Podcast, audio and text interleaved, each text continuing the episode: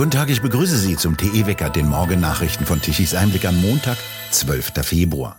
Die CDU gewinnt, die AfD gewinnt, die SPD stürzt ab, die FDP kann einpacken, die Grünen bleiben etwa gleich. Dies sind die Ergebnisse der gestrigen Wahlwiederholung in Berlin.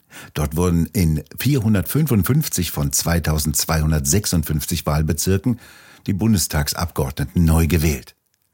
Die CDU steigert sich von 13,7 Prozent im Jahr 2021 auf jetzt 20,7 Prozent. Die AfD verbessert sich von 7 Prozent auf 12,6 Prozent. Die Linke verbessert sich leicht auf 12,6 Prozent. Die Grünen steigen ebenso leicht von 27,2 auf 27,6 Prozent. Die SPD kam in den Bezirken, in denen die Wahl wiederholt wurde, jetzt nur noch auf 14,6 Prozent. Zuvor waren es 22,4 Prozent. Die FDP stürzt von 9,1 auf 3,3 Prozent ab. An den Mehrheitsverhältnissen des Bundestages wird diese Wahl nichts ändern. Die bundesweiten Anti-AfD-Demonstrationen stören die Wähler offenbar nicht weiter. Die Wahlbeteiligung lag mit 40,2 Prozent um 16 Uhr niedrig. Der Landeswahlleiter äußerte sich enttäuscht. Aus einem Wahllokal in Berlin-Pankow hieß es, der Wahlvorstand sei betrunken gewesen.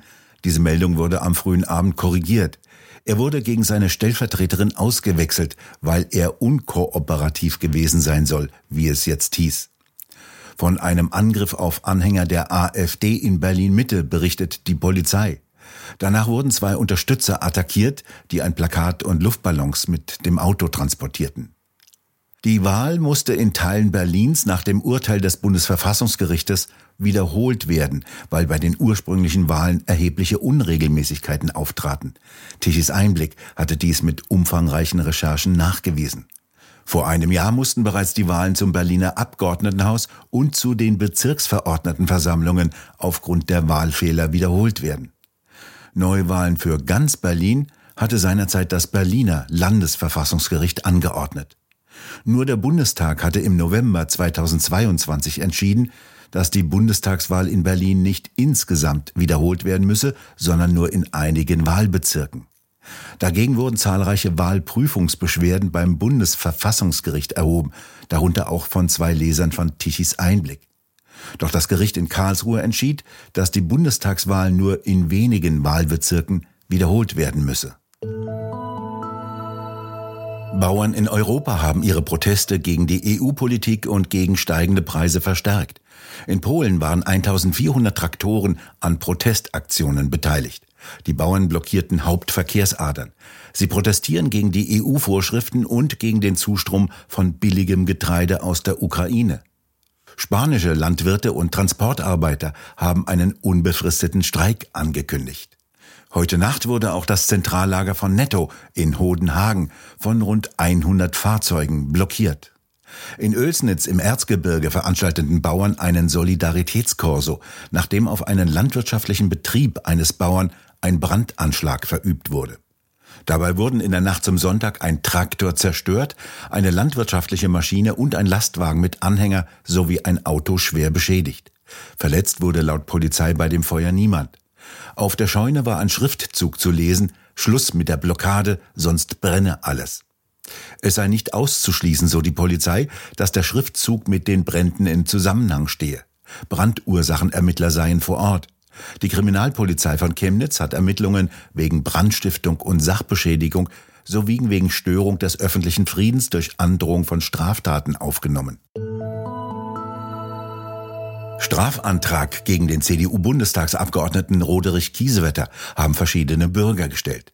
Sie sehen durch Kiesewetters Aussage, den Krieg nach Russland zu tragen, eine Gefährdung für das Land. In einem Rundfunkinterview hatte Kiesewetter wörtlich gesagt, der Krieg muss nach Russland getragen werden. Russische Militäreinrichtungen und Hauptquartiere müssen zerstört werden. Zuvor hatte Kiesewetter noch gesagt, dass das Vorgehen von Trump ein Warnruf für ganz Europa sein müsse. Und weiter wörtlich, wir können uns nicht von einem Möchtegern-Diktator, den Trump gerne spielt, von einem Werkzeug Putins, das Trump ist, abhängig machen. Das bedeutet, dass es gut ist, dass Bundeskanzler Scholz den Amerikanern jetzt den Spiegel vorhält. Soweit das wörtliche Zitat von Roderich Kiesewetter, CDU. Ab heute will der Elektroautohersteller Tesla in seinem Werk in Grünheide bei Berlin wieder die Produktion hochfahren. In dem Werk musste eine Zwangspause eingelegt werden, weil Containerschiffe aufgrund der Angriffe der Houthi-Milizen im Roten Meer an der Passage des Suezkanals gehindert waren und meist den Umweg um Südafrika nehmen mussten. Fehlende Bauteile kamen daher deutlich später an. Zurzeit arbeiten laut Tesla 12.500 Mitarbeiter in Grünheide. In der Woche bauen sie mehr als 6.000 Autos. Als Ziel gibt Tesla an, 10.000 Autos pro Woche fertigen zu wollen. Deutschlands Tage als industrielle Supermacht sind gezählt. So überschreibt die Nachrichtenagentur Bloomberg einen ausführlichen Beitrag über die Lage der deutschen Wirtschaft. Sie zeichnet dabei ein düsteres Bild. So schreiben die Autoren, dass die Produktionsleistung in Europas größter Volkswirtschaft seit 2017 rückläufig sei, sich der Rückgang beschleunige und die Wettbewerbsfähigkeit nachlasse. Ferner, dass die Grundpfeiler des deutschen Industrieapparates wie Dominosteine umgefallen seien. Die USA hätten sich entfernt, China sei kein unersättlicher Abnehmer deutscher Industrieprodukte mehr und das billige Erdgas aus Russland sei weggefallen, so die Bestandsaufnahme Bloombergs. Die Energiekrise bedeute für viele Betriebe den Todesstoß und das politisch gelähmte Berlin scheine kein Rezept zu haben. Als erstes Beispiel beschreiben die Autoren, wie in Rath das letzte Stahlrohr im früheren Mannesmann Röhrenwerk produziert wurde. Eine Zeremonie beendete die 124-jährige Geschichte der Fabrik. 1600 Beschäftigte verlieren ihren Arbeitsplatz. In der Blütezeit der deutschen Industrialisierung errichtet, überstand die Fabrik zwei Weltkriege und mehrere Eigentümerwechsel. Doch die Nachwirkungen der Energiekrise waren ihr Ende, so Bloomberg. Im vergangenen Jahr habe es zahlreiche solcher Schlussakte gegeben. Seine Tage als industrielle Supermacht könnten sich dem Ende zuneigen. Die Produktion des verarbeitenden Gewerbes in Europas größter Volkswirtschaft ist seit 2017 tendenziell rückläufig und mit der sinkenden Wettbewerbsfähigkeit beschleunige sich der Rückgang. Ein schleichender Abschwung erfolge in kleinen Schritten, wenn Investitionen zurückgeschraubt werden. Andere Unternehmen verlagern Produktionsstätten ins Ausland. Das Bildungssystem stehe sinnbildlich für den langanhaltenden Mangel an Investitionen in öffentliche Dienstleistungen. Das IFO-Institut schätzt, dass sinkende mathematische Fähigkeiten der Schulabgänger bis zum Ende des Jahrhunderts etwa 14 Billionen Euro an Wirtschaftsleistungen kosten werde. Deutschland sei nicht mehr wettbewerbsfähig, zitiert schließlich Bloomberg Finanzminister Lindner. Deutschland werde immer ärmer, weil es kein Wachstum gebe, so Lindner. Eigentlich ist der Mann ja Mitglied der Ampelkoalition und die soll ja in Berlin regieren, hört man. Über einen Hilferuf der Lehrer der integrierten Gesamtschule Stöcken in Hannover an die Schulbehörde berichtete jetzt sogar der öffentlich-rechtliche NDR. An der Schule müssten fast täglich Schüler vom Unterricht ausgeschlossen werden, heißt es in einem Brief des Lehrerkollegiums an die Schulbehörde. Das Schulpersonal habe keine Kraftreserven mehr. Im Dezember des vergangenen Jahres hatten Lehrkräfte der integrierten Gesamtschule in dem Brandbrief an Behörden und Politik Gewalt und Vandalismus an der Schule geschildert und um Hilfe gebeten. Die integrierte Gesamtschule Stöcken ist eine der deutschlandweit vielen Brennpunktschulen. Rund 900 Schüler aus geschätzt 40 Nationen besuchen dort die Schule. Einige Schüler tragen ständig Messer oder andere Waffen bei sich. Vor einiger Zeit wurde ein Kind außerhalb der Schule mit einer Eisenstange bewusstlos geschlagen. Nach einem Krankenhausaufenthalt traute er sich nicht mehr in den Unterricht. Viele Schüler meiden die Toiletten, weil sie dort belästigt und gefilmt würden. Die Videos würden dann in den sozialen Netzwerken auftauchen. In dem Schreiben heißt es laut NDR außerdem wörtlich, Homosexualität und sexuelle Diversität widersprechen den religiösen Auffassungen nicht weniger Schülerinnen. Für sie und ihre Familien hat ihre diesbezügliche Religionsauffassung einen höheren moralischen Stellenwert als unser Grundgesetz. Entsprechende Programme zur Toleranz stoßen auf Widerstand. Soweit das Zitat. Immer wieder müsse die Polizei in die Schule gerufen werden.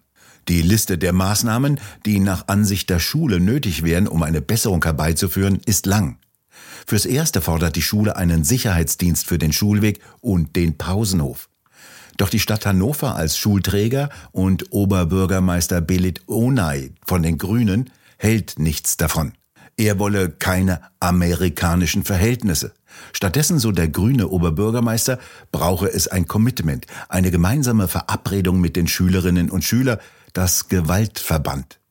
Er selbst hatte übrigens früher Wir haben Platz gesagt. In diesem besten Deutschland, das es jemals gab, also in diesem Ampel-Merkel-Fäser-Deutschland, gerate alles bereits in den Schulen aus den Fugen. So kommentiert Tichys Einblick Autor Josef Kraus seinen Bericht über die Lage und meint, man müsse immerhin anerkennen, dass der NDR hier Klartext berichte. Doch Milliardenprogramme ändern daran nichts, nichts, nichts, so Kraus wörtlich weiter. Denn die Schulen können mit noch so vielen Millionen und mit noch so viel Personal nicht bewältigen, was ihnen eine völlig irrationale Zuwanderungspolitik einbrockt.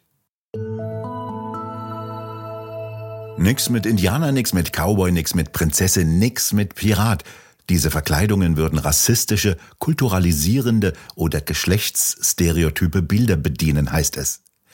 Das war zu befürchten, dass auch in diesem Jahr wieder Ermahnungen zu politkorrekter Karnevalsverkleidung kommen. Dabei soll die doch auf die Schippe nehmen, was alles aufgetischt wird. Auch in diesem Jahr kursiert wieder die Broschüre Fasching vorurteilsbewusst feiern. Die hat das Institut für Situationsansatz vor ein paar Jahren herausgegeben. Das gibt es tatsächlich, wird auch vom Bundesfamilienministerium bezahlt und will sich innovativer Pädagogik, Psychologie und Ökonomie widmen. Diese Kostüme jedenfalls würden für ein bestimmtes Persönlichkeitsprofil stehen. Hübsch, niedlich, hilflos die einen, furchtlos und kampfbereit die anderen. Ganz schlimm natürlich als Chinese oder gar als schwarzer Mann zu gehen. Sich als Weiße in das Klischee des anderen zu verkleiden, sei rassistisch, heißt es nämlich. Nicht beantwortet wird in der Broschüre die Frage, ob es auch rassistisch sei, wenn Jungen sich in Mädchen oder umgekehrt verwandeln sollen und sich sogar umoperieren lassen sollen, so wie ihnen das teilweise an den Schulen eingeredet wird. Die ultimative Verkleidung sozusagen. Noch bestimmt ein Tief das Wetter über Deutschland. Aus dem Nordwesten kommen heute noch kühle Luftmassen heran. Es gibt einen Wechsel zwischen Wolken, leichten Niederschlägen und zwischendurch kann auch mal die Sonne hervorkommen. Die Niederschlagsgebiete ziehen nach Nordosten ab, am Dienstag wird es eher trocken. Die Temperaturen bewegen sich heute zwischen 8 und 10 Grad. Der Wind bleibt schwach bis mäßig. So wird das nix mit der sogenannten Energiewende. Und damit zum Energiewende-Wetterbericht von Tichys Einblick. Relativ dünn war das Stromangebot, das in den letzten beiden Tagen von den 30.000 Windrädern im Land kam. Am Samstagmittag kamen um 12 Uhr ganze 7 Gigawatt an elektrischer Leistung an. Am Sonntagmittag frischte der Wind etwas auf und die Windräder lieferten 20 Gigawatt an elektrischer Leistung. Doch Deutschland benötigte am Sonntagmittag um 12 Uhr eine elektrische Leistung von 58 Gigawatt. Die konventionellen Kraftwerke lieferten um 12 Uhr mittags 20 Gigawatt an elektrischer Leistung. Knapp 6 Gigawatt lieferten nur die Photovoltaikanlagen über Mittag. Dabei liegt die sogenannte Nennleistung dieser 2,6 Millionen Anlagen bei 70 Gigawatt. Die Nennleistung aller Windräder beträgt 66 Gigawatt.